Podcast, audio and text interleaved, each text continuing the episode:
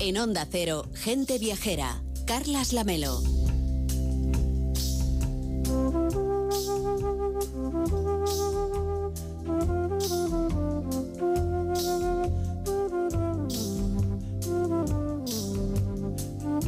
Quizá alguno de ustedes piensa que a bordo de un barco de cruceros pues se come regular por aquello que las cocinas están en alta mar y que bueno hay muchos buffets y los buffets ya sabe que no tienen mucho, mucha buena prensa.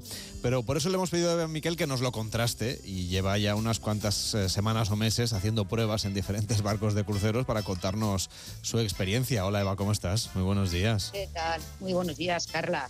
Pues eh, la verdad es que son muchísimas y muy interesantes las propuestas gastronómicas pues que hoy día podemos encontrar a bordo de los eh, muchísimos barcos de cruceros. ¿no?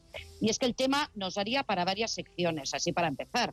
Pero vamos a hacer un adelanto con tres opciones que hemos seleccionado en barcos con conceptos muy diferentes. Aunque antes de ello, Carla, si te parece, quería adelantar que ayer mismo estuvimos viendo en su escala inaugural el nuevo y espectacular barco de la compañía de lujo Regent Seven Seas, porque justamente ayer llegó a Barcelona tras hacer sus primeras millas náuticas saliendo de Venecia y ahora mismo se dirige a Cádiz, a Madeira y ya para desde allí cruzar el Atlántico y tras una escala en Bermudas llegar a Miami para comenzar la temporada de invierno en Caribe tras su ceremonia oficial de inauguración. Y creo sinceramente que se merece un capítulo aparte porque tanto el barco como la gastronomía, así como las suites que estuvimos viendo, las más espaciosas y lujosas que se pueden encontrar en toda la, la industria, como la Regent Suite de 412 metros cuadrados como joya de la corona, bien lo valen, así como la colección de huevos Fabergé, que se puede contemplar a bordo. Pero ya si te parece, Carlas, empezamos por una novedad que se ha presentado hace escasas semanas y es la que trae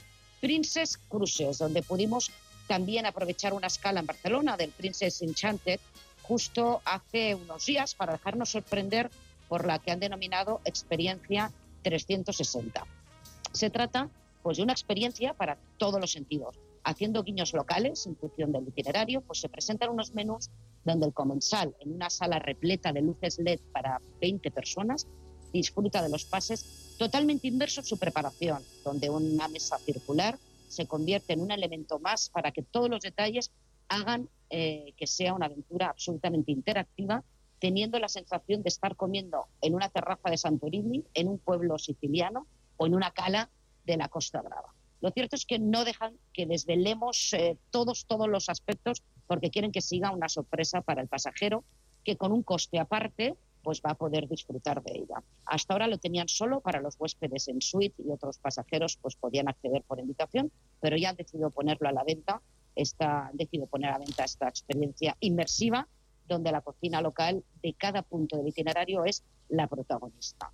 Esta aventura gastronómica, además, está disponible en los barcos de Princess Enchanted y Discovery. Y ya próximamente pues, anunciarán nuevas propuestas para el Sun Princess, que se inaugurará, empezará a navegar en febrero de 2024. Creo que tienes otras novedades, por ejemplo, de Costa Cruceros, que sigue consolidando su alianza con Ángel León y esos trabajos de investigación de alimentos marinos a través de su fundación. Cuéntanos, Eva, ¿qué es lo que has probado en esta ocasión?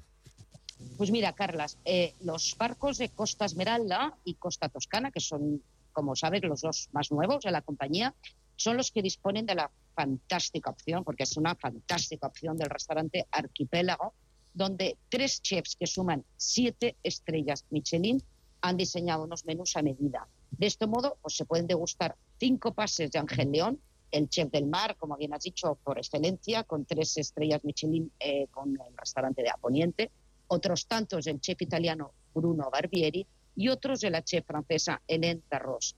Uh, la opción de Angeleón, por razones obvias, es la que más integrada está en el mundo marino, donde sigue experimentando con plancton y algas que, de la mano de la Fundación Costa Cruceros, están llevando a cabo investigaciones culinarias con el eje vertebrador de la sostenibilidad.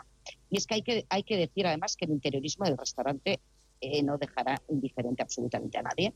Su menú de cinco platos se ha inspirado totalmente en el mar, con una interesante fusión de diseño y sostenibilidad. El mítico plato de arroz meloso de plancton marino o la crema de erizos están presentes en una propuesta que con un coste aparte pero muy ajustado pueden degustar todos los pasajeros. Y hay otra novedad interesante dentro de, Costa y es el Food Lab, donde cualquier pasajero puede reservar una masterclass con el chef japonés de Sushino para aprender a manejarse pues, en el universo de los cortes de piezas de salmón o atún para sashimi o trabajar en directo en el mundo del nigiri y una vez elaborados todos los platos, los comensales degustan sus propias creaciones en el pequeño restaurante del laboratorio.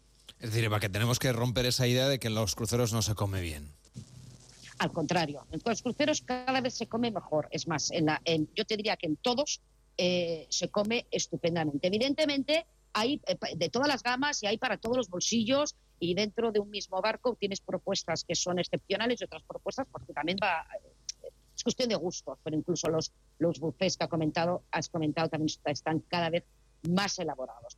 Eh, nos vamos ahora, por ejemplo, a Oceanía Cruises. Eh, Oceanía es una naviera upper premium, donde su estandarte es la cocina y donde probablemente no tengan rival. No tengan rival. Aquí sí que te lo digo con total eh, seguridad.